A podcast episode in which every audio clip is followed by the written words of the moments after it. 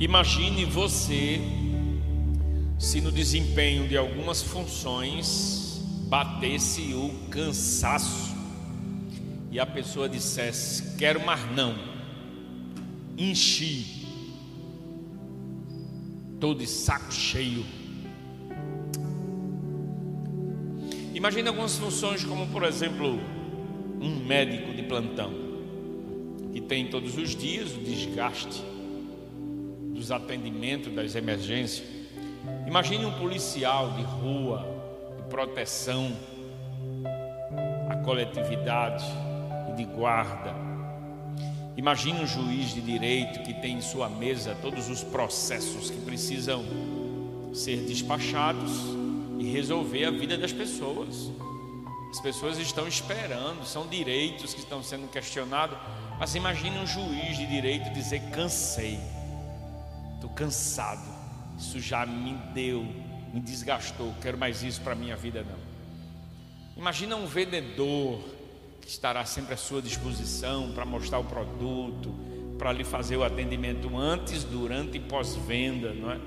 Fazer aquela assessoria, consultoria, deixar você satisfeito. Mas o vendedor dizer: estou cansado, quero mais isso não. Imagine você na sua função. Qual é a sua função? Não necessariamente uma função de atividade profissional, mas uma função de filho, por exemplo. Cansei. Só recebo ordem, só recebo bronca. Tem que obedecer, tem regra para isso, regra para aquilo, tal. Tô fora. Não quero mais ser filho não. Imagine o pai cansar de ser pai. Cansei, estou saturado. Responsabilidade de pagar conta, responsabilidade de educar, responsabilidade disso, daquilo. Cansei, quero mais ser pai. Imagina a mãe. Que coisa chata, a gente nunca agrada, tem que arrumar tudo. O menino faz, a gente, a gente faz, o menino desarruma, a gente educa, o menino não obedece. Cansei, quero mais ser mãe, não. Funções. Se cansássemos de nossas funções, se resolvêssemos abrir mão das nossas funções, tudo faz parte de um ciclo de funcionamento que nos leva a um crescimento de aprendizado. E na condição de ser humano, nós somos evoluídos, concorda? Nós estamos hoje aqui, amanhã eu espero estar melhor do que hoje. Porque vendo vocês, ouvindo vocês, compartilhando com vocês, eu cresço. Vim a um culto como este, você assimila, absorve. Inteligente aqueles que aproveitam, como iam à aula. Assistir a uma aula de um professor, acho que é legal, o cara tem um conteúdo, o cara tem um material, absorva. Ir a uma, um treinamento, a uma capacitação se encontrar com alguém, bater um papo, ouvir o que a pessoa tem a dizer, talvez de forma informal, tem nada obrigatório, mas a gente aprende. A vida é uma sequência de evolução constante. Felizes aqueles que são observadores, que fazem a leitura boa das coisas. Porque as coisas, como não se repetem e nós não temos oportunidade de viver o mesmo encontro duas vezes, nós nos perdemos às vezes e não aproveitamos alguns encontros. Como por exemplo, uma aula.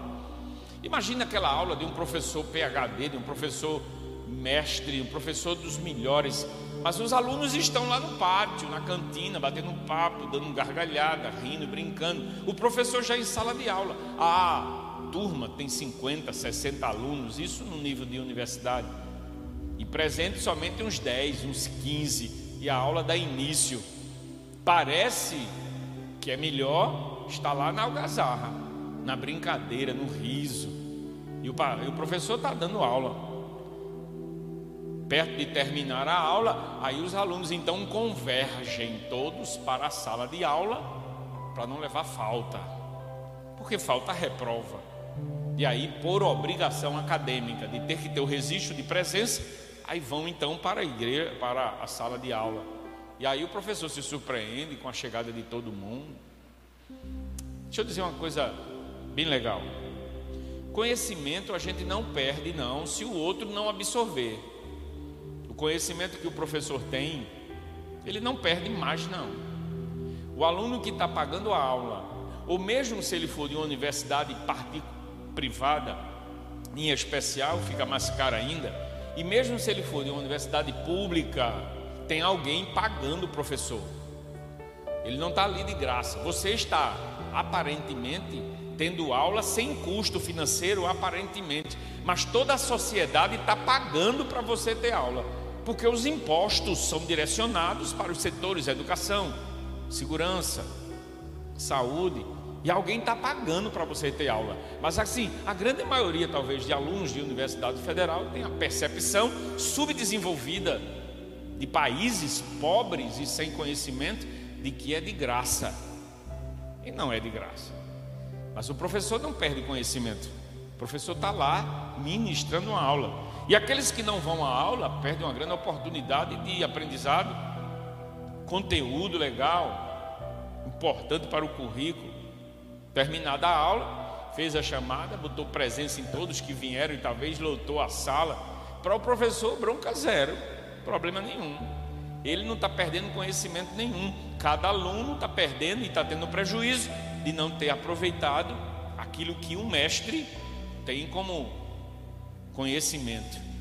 Nós somos às vezes tão bobos e às vezes tão nécio. Não sei se você entende essa palavra nécio, bobo, burro, indouto, inculto, estúpido, cretino, idiota. São, acho que adjetivos que a gente poderia desenhar aqui um monte deles para dizer de uma estupidez sem tamanho quando a gente não aproveita, principalmente quando a gente está conversando com alguém que conhece um pouquinho mais.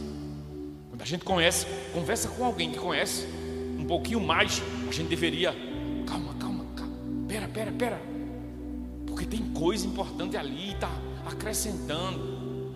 Depois a gente filtra vê aquilo que realmente absorve, que interessa. Mas a vida é uma oportunidade muito grande enriquecimento. E nesse momento final do nosso culto, eu gostaria de deixar para a sua reflexão se você cansasse de exercer a sua função. Se o pastor cansasse de exercer a sua função, cansei, estou desgastado, vou arrumar outra coisa para fazer. Que você talvez entenderia da função pastoral?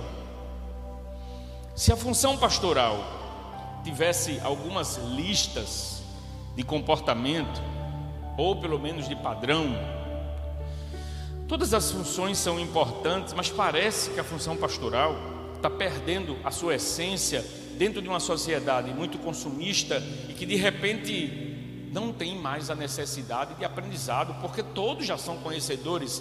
A internet está aí para dar conhecimento, ou pelo menos informações. Conhecimento é uma coisa, informação é outra.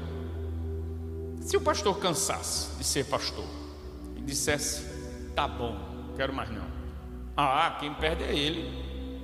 Ele tem uma renda da igreja e ele perde a renda da igreja. Tá, mas se ele tiver condição de ter outra renda, e talvez até muito melhor do que a renda da igreja, problema dele. Talvez seja assim o pensamento. Amar a função é algo muito peculiar daqueles que amam o que fazem.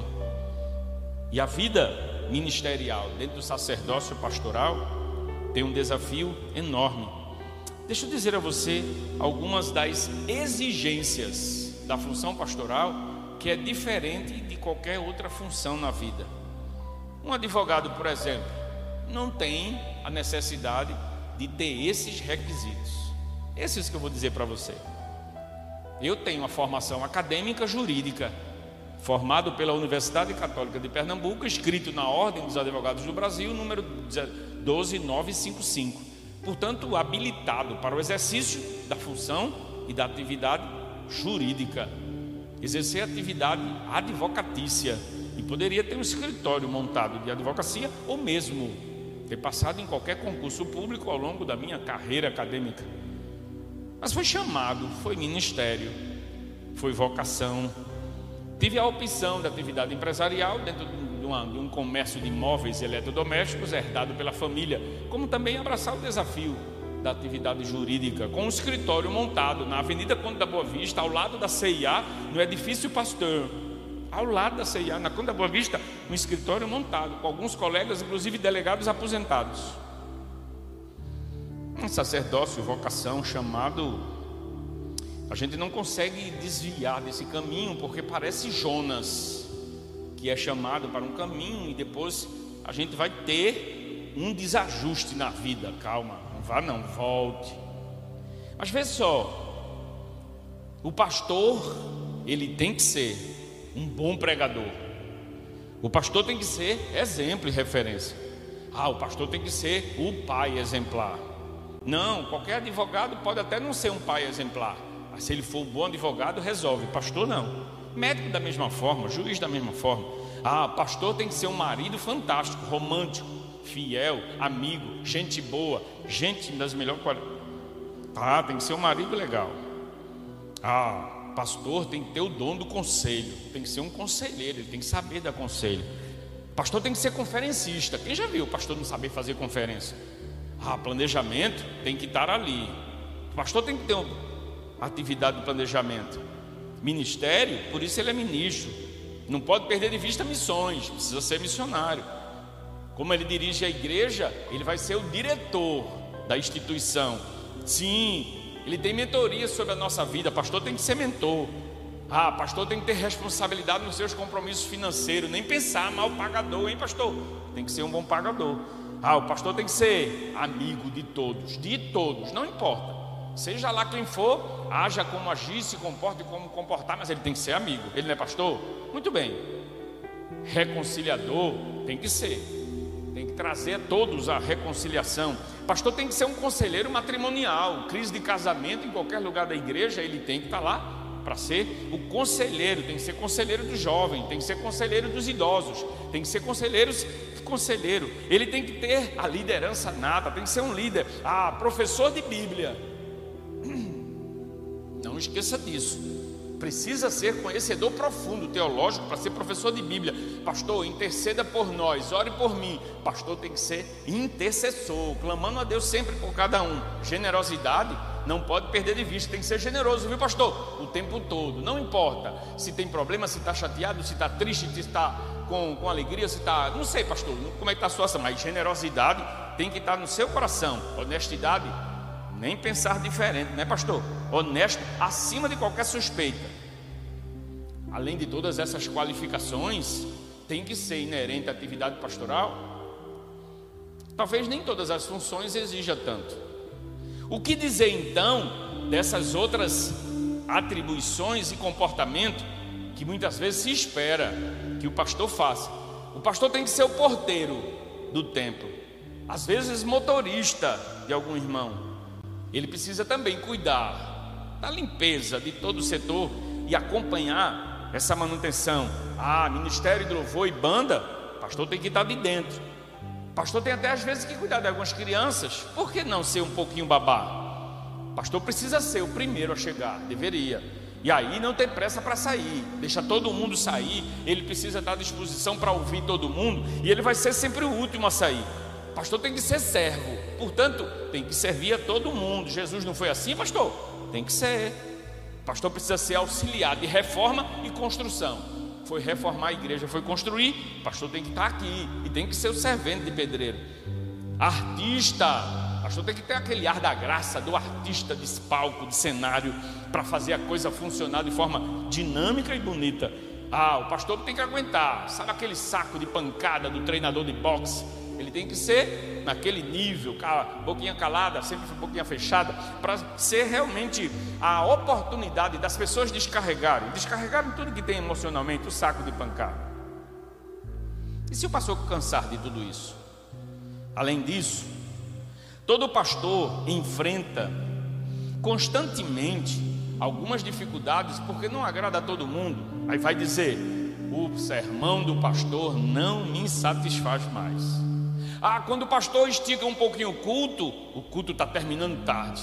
Quando o culto termina logo cedo, o pastor já não tem mais inspiração, o culto está terminando rápido.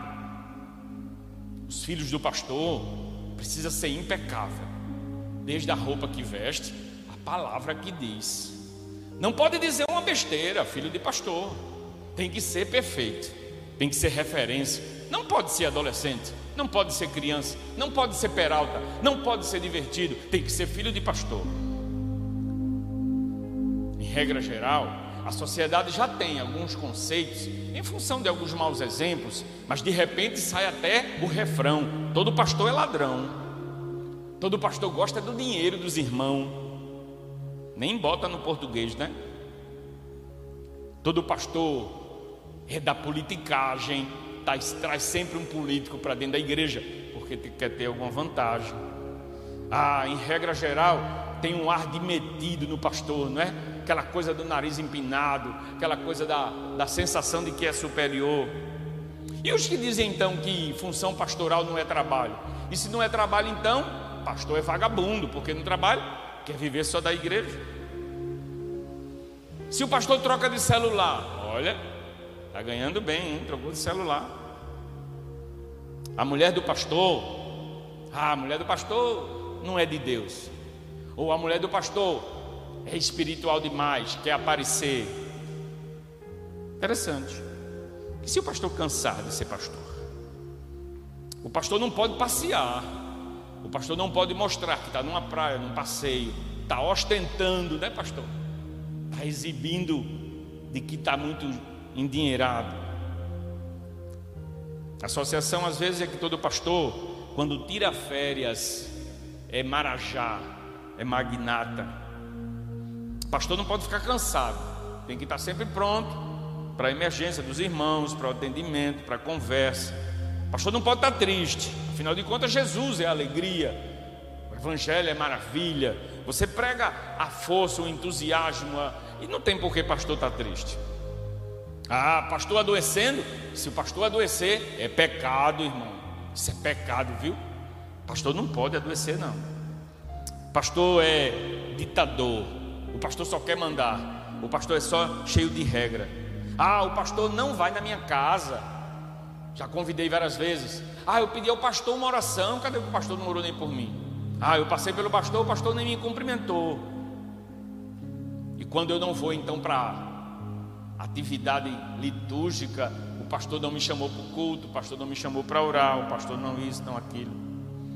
Uma das coisas mais difíceis na vida de um pastor é saber que as pessoas dizem que vão amá-lo, que tem nele uma pessoa importante, mas em tese e em regra geral, sempre o pastor vai sofrer uma traição e ao mesmo tempo o abandono. Possivelmente nunca irão lembrar de como o pastor o ajudou algum dia e como foi importante a vida ministerial e a atividade do pastor na sua vida ou na sua família por inúmeros motivos. Por que essa palavra hoje, pastor?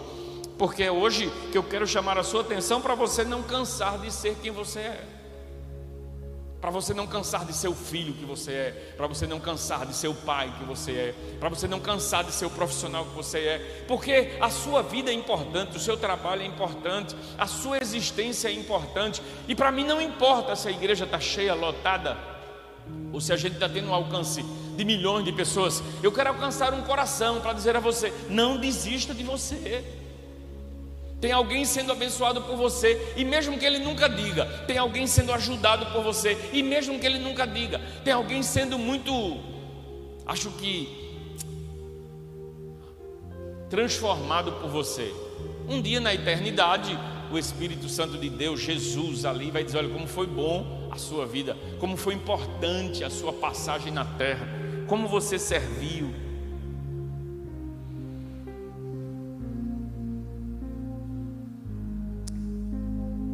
Não desista de você. Quero deixar para sua meditação essas duas expressões bíblicas. E a equipe ali vai me separar esse texto. Primeiro, Jeremias 3,15. Não desista de você. Não deixe de fazer o que você faz. O seu trabalho, o exercício daquilo que você faz. Você, você é importante. O que você faz é legal. Você está tentando acertar. Você não está em Cristo, você não está na igreja. Então não liga não, deixa as pessoas te criticar não, deixa as pessoas desmerecer você não. Não perca de vista aquilo que você tem mais, que você tem mais de, de bom, o que está na tua alma, sabe? O que está na tua essência. Você é alguém muito legal, você é alguém muito bacana. Mesmo que seu pai não reconheça e você não tenha um abraço caloroso, está chegando o dia dos pais. Eu estou vendo alguns dos nossos adolescentes tristes.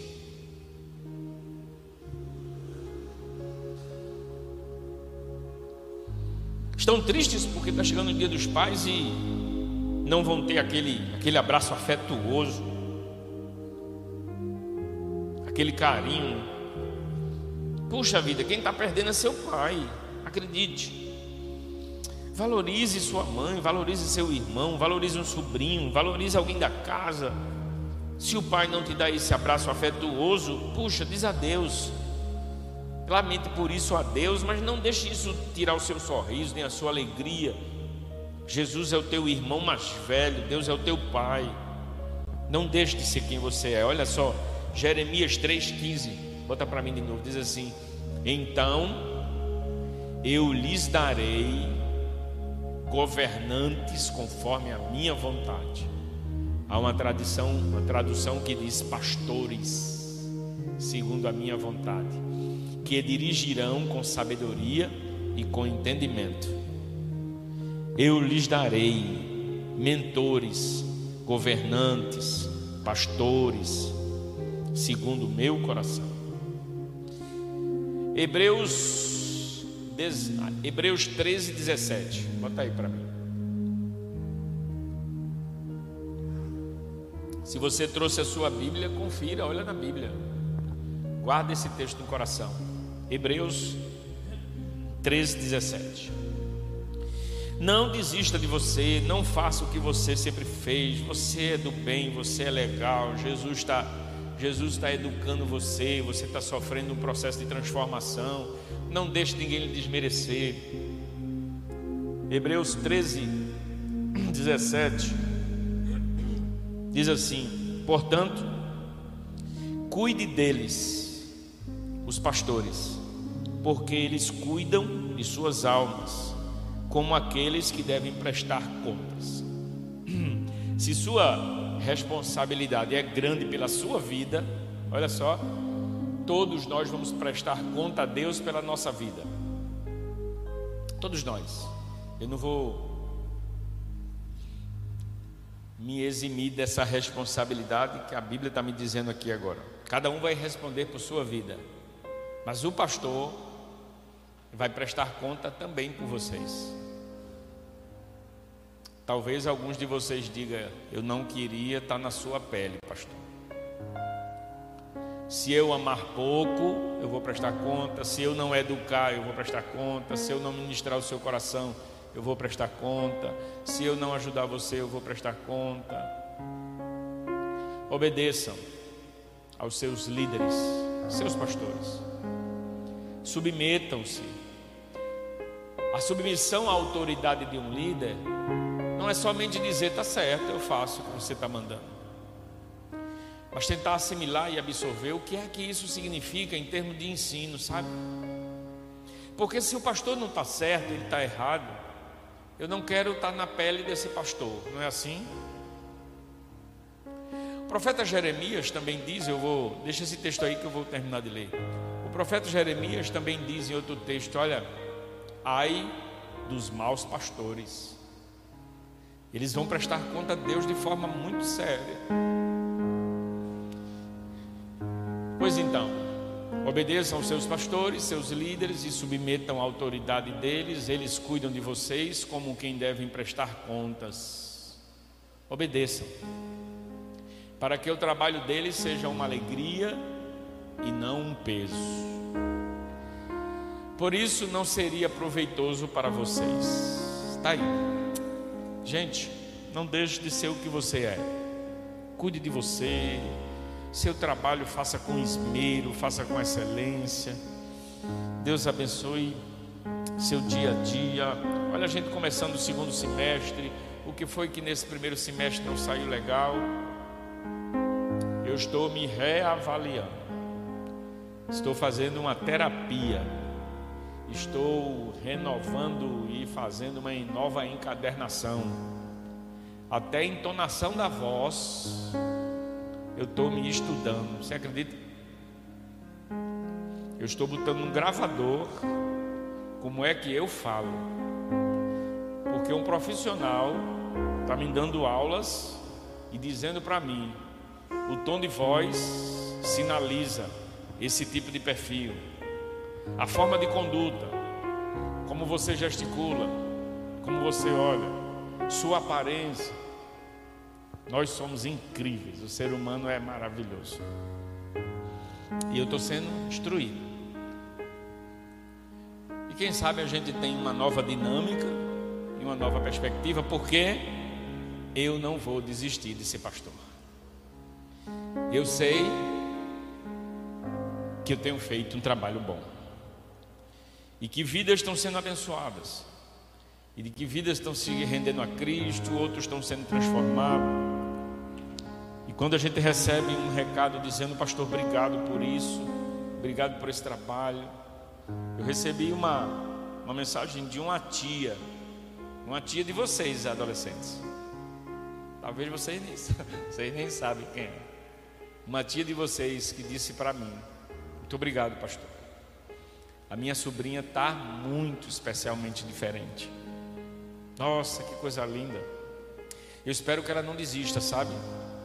Porque a questão de adolescente e jovem, né? A cabeça muda, os ideais mudam. E talvez essa animação e empolgação dos adolescentes agora não seja quando estejam jovens, não é? porque vão conhecer novos amigos, vão conhecer outras escolas, talvez faculdade, talvez desistam de Jesus, talvez desistam da igreja. É o risco. Mas nós estamos aqui para tentar semear. E essa tia nos disse com todas as aquilo aquilo nos desafiou a continuar o trabalho, ao mesmo tempo nos deu uma alegria enorme, nos deu uma alegria legal de saber que apesar de todas as dificuldades, a menina em casa está se comportando melhor, está sendo mais coerente, está sendo mais sensata, está evitando talvez alguns confrontos, está revendo com. Isso não é outra coisa senão o Espírito Santo de Deus na gente. É lindo ver Jesus trabalhar, porque o Evangelho não faz imposição, o Evangelho não obriga. Jesus nos leva a uma reflexão. É como se Jesus dissesse: pense nisso e veja se não faz sentido. Aí a gente fica remoendo, fica remoendo, remoendo, remoendo, porque a cabeça não para de pensar e o Espírito Santo de Deus vai agindo. É por isso que a Bíblia diz que o Espírito Santo de Deus é quem convence do juízo, do pecado e da morte. Aí a gente lança a semente, aí a coisa vai mexendo. Tem coisa que não mexe agora não, mas mais na frente mexe. Muito bem. Eu acho que era isso. Vamos louvar a Deus? Vamos ficar em pé? Pastor, hoje o culto está parecendo um bate-papo, não é não? Tá mesmo. Para a gente compartilhar do amor, da fé, compartilhar de Jesus, compartilhar do ofertório, compartilhar do louvor. Coisa gostosa é estar nesse lugar e eu quero vir para cá sempre para ver os filhos na fé pessoas que são nossos amigos, pessoas que a gente abraça com carinho, pessoas que a gente faz festa. Hoje eu estava na rua e aí eu fui tentar fazer a locação de um carro de frete e estava conversando com o motorista. Quando nas minhas costas apareceu um camarada, pastor, olha quanto tempo que eu não via. E eu ia passar por ele e não reconhecia dez vezes. Aí o cara passou por mim, aí parou, desceu do caminhão dele e tal. Aí veio falar comigo, meu Deus, eu lembrei dele. Aí a mente, meu HD funcionou na hora, anos que eu não vejo ele. Aí chamei o nome, aquele medinho, né? De dizer o nome errado. Pagar aquele maior mico, dizer o nome errado de uma pessoa depois de tanto, fulano. Aí eu disse pelo nome. Aí o sorriso dele abriu mais ainda, porque eu chamei pelo nome e deu certo. Aí não é legal? A gente faz um rastro de relacionamento bom. A gente faz amigos ao longo da caminhada. Não demorou muito. Eu terminei precisando ir almoçar no self-service no supermercado. Quando eu chego lá, olha só, Cláudio, um ex-peladeiro me encontra. Quase 10 anos que não me vê. Jairo, Pastor Dário, a do César quando gente batia a bola. A do Rio Una. Aí um ex-peladeiro, pastor Dário. O nome do cara veio de novo na cabeça. Aí eu disse na hora, fulano. Mas eu agradeci tanto porque ele veio falar comigo, porque eu ia passar por ele de novo. Essa galera muda, né? E aí eu passei por um casal que estava almoçando e o casal, isso hoje no dia, né? Eu passei por um casal que estava almoçando, o casal disse: Eita, pastor, os anos não passam para o senhor, não, né? Aí eu disse: Passa, passa para todo mundo. Talvez porque o cabelo não ficou branco ainda, mas está caindo, né? É pior, né? Não? Pois é. Gente, Deus abençoe. Vamos louvar a Deus, vamos louvar a Deus, vamos louvar a Deus. Fraco. Deus é bom o tempo todo. O tempo todo Deus é bom. Obrigado, Deus, por esse encontro. Leva a gente em paz. Livra de todo o mal. Te pedimos por Rogério, mais uma vez, Deus, na unidade hospitalar que ele está, que o Senhor autorize o teu anjo para ir naquele corpo e dar a ele saúde. Restaure o seu bem-estar, Deus.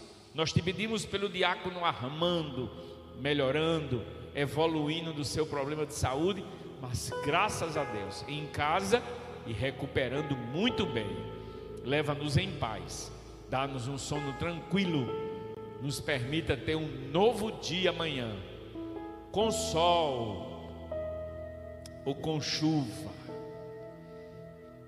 mas que seja uma quinta-feira maravilhosa, que a gente possa sorrir mais, que a gente possa brincar mais que a gente possa levar a vida com leveza, Deus. Que a gente possa tirar do coração essas picuinhas, pequenos problemas que tiram um sorriso, que afastam a gente das pessoas. Nos ajude, restaure o nosso coração. Pai, te pedimos pelo pastor da igreja chamado Dário, Deus, que ele tenha um processo de cura diário cura da alma, todos os dias.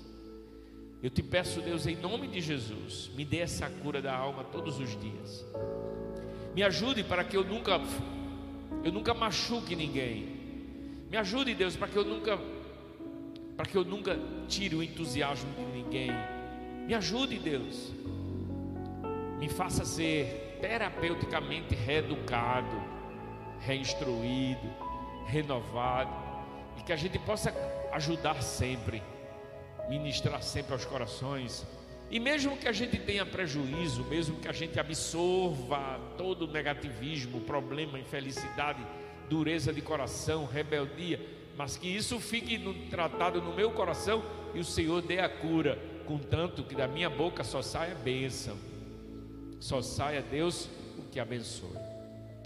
Obrigado, Deus, porque essa casa é a casa da restauração. É aqui que a gente é renovado. É aqui que terapeuticamente, do ponto de vista espiritual, nós somos refeitos. Bendito seja o teu nome. Leva a gente em paz, livra de todo mal. Dá-nos a tua bênção, Deus. Fica com a gente, em nome de Jesus. Que o amor de Deus, o nosso Pai, que a graça do nosso Senhor e Salvador Jesus Cristo, que as divinas consolações do Espírito Santo do Senhor, seja com todo este povo aos que estão aqui na igreja, aos que estão em casa, com todo o Israel de Deus, agora e para todo sempre. Amém, amém e amém. Sente, querido, faça a sua oração silenciosa. Estamos concluídos. A você em casa, Deus abençoe. Obrigado por ter ficado com a gente. Deus te proteja. Deus livre você de todo mal. Deus guarde tua casa. Aquele abraço. Fica com Deus. Tchau.